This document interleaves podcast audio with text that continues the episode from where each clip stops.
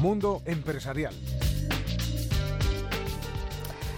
En Mundo Empresarial hablamos hoy con Nuria Vilanova, presidenta del grupo Inforpress, que acaba de publicar Actúa contra la crisis, un libro en el que su autora nos da una receta para luchar contra la situación económica actual. Nuria, buenos días. Hola, buenos días.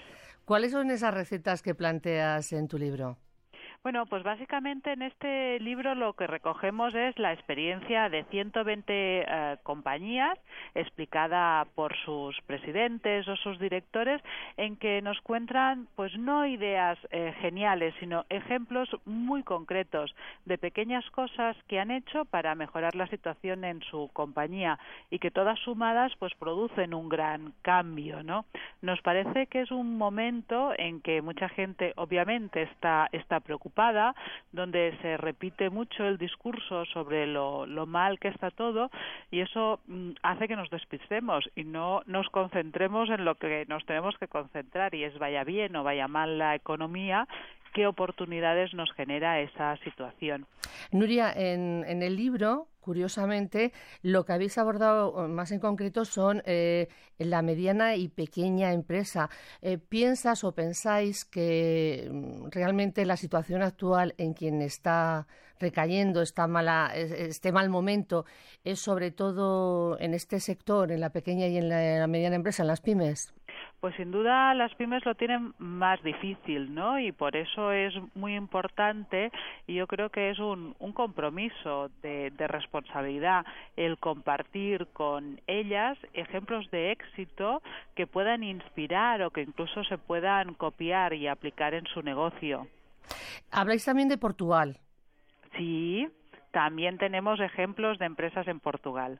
¿Piensas que hay alguna similitud de alguna manera entre cómo lo está pasando Portugal y nosotros? Son mercados bastante, bastante parecidos. Eh, la situación de Portugal es un poco más eh, compleja, pero en cuanto a cómo actuar, a cómo reaccionar desde la óptica de la empresa, pues creo que son experiencias bastante intercambiables. También podemos ver que en estos tiempos de incertidumbre señaláis grandes casos también de genialidades, ¿no? Eh, ¿Alguna en concreto que puedan conocer nuestros oyentes? Bueno, pues tenemos eh, multitud de, ejemplos. Eh, en este caso, eh, cómo recortar costes de empleo, ¿no? En el caso de Xerox, por ejemplo, en vez de recortar plantilla, lo que propusieron a sus empleados es que compraran vacaciones, que si lo necesitaban o si querían, se fueran tres días más de vacaciones y a cambio dejaran de cobrar esos días. La suma de todas las vacaciones que los empleados libremente aceptaron comprarse, pues eh, les permitió ahorrarse todo lo que necesitaban ahorrarse en costes de, salarios, ¿no? O sociedad de tasación eh, propuso a sus empleados trabajar una hora menos al día y reducir en esa misma proporción el salario. Todo el mundo aceptó porque aunque obviamente iban a ganar menos, lo compensaban de otra manera. Hacían horario intensivo, no tenían que comer fuera, si tenían niños, pues a lo mejor podían ahorrarse guarderías y al final todos salieron ganando. La empresa ahorró lo que necesitaba y los empleados compensaron con otros aspectos esa disminución salarial que tuvieron que afrontar. Más tiempo para uno mismo, que es lo que muchas veces necesitamos, ¿no?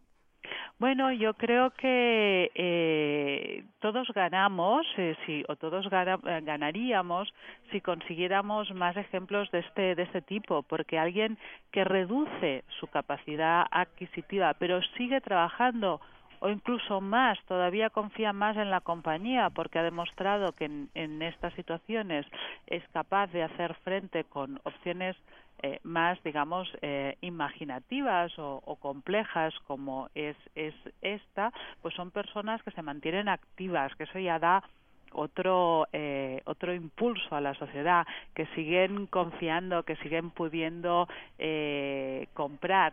Bueno, pues nos parece una solución estupenda pero es una línea hay muchas hay muchas otras no por ejemplo eh, DKV Salud lo que hizo fue analizar que en este en esta situación los clientes nos hemos vuelto muchísimo más exigentes y su apuesta para hacer frente a la crisis ha sido invertir más mm, a costa de, beneficio, pero fidelizando a los clientes en su fundación Integralia, que integra a personas de alta discapacidad que son las responsables de atender a los clientes de la compañía para solucionarles telefónicamente o online cualquier problema o necesidad de información. En realidad, eh, esto podría dar que pensar que es una crisis donde no sirven las recetas eh, de siempre, sino que es necesario utilizar eh, la imaginación más que nunca para salir de, de la situación actual en la que estamos, ¿no es así? Bueno, lo que desde luego es una crisis donde nuestro objetivo no puede ser en ningún caso intentar mantener las cosas como eran antes o pasar a aguantar hasta que podamos volver a esa situación. Se siguen siendo muy válidos algunos aspectos que siempre han sido importantes para las para las compañías, ¿no? Pues sigue siendo muy válido el confiar en, en tu equipo para que te ayuden a buscar eh, soluciones sigue siendo muy válido el ayudar a tu cliente para fidelizarlo, el innovar, el arriesgar, el, el, tener imaginación, el apostar por la comunicación. Otros ejemplos que hemos visto se basan mucho en este último aspecto, ¿no? Por ejemplo, hay una inmobiliaria que se llama uh, Roan que inventó el concepto de rastrillo para vender durante dos días en diferentes eh, ciudades eh, pisos con el concepto de oferta. A veces el poner un nombre atractivo a un, a un producto y el comunicarlo adecuadamente cambian totalmente el impacto que puede tener eh, ese, esa oferta de esa compañía. Nuria Vilanova, mm, hasta la próxima y gracias por sus ideas. Muy bien, muchas gracias. Desde Radio 5 un saludo de Yolanda Fernández.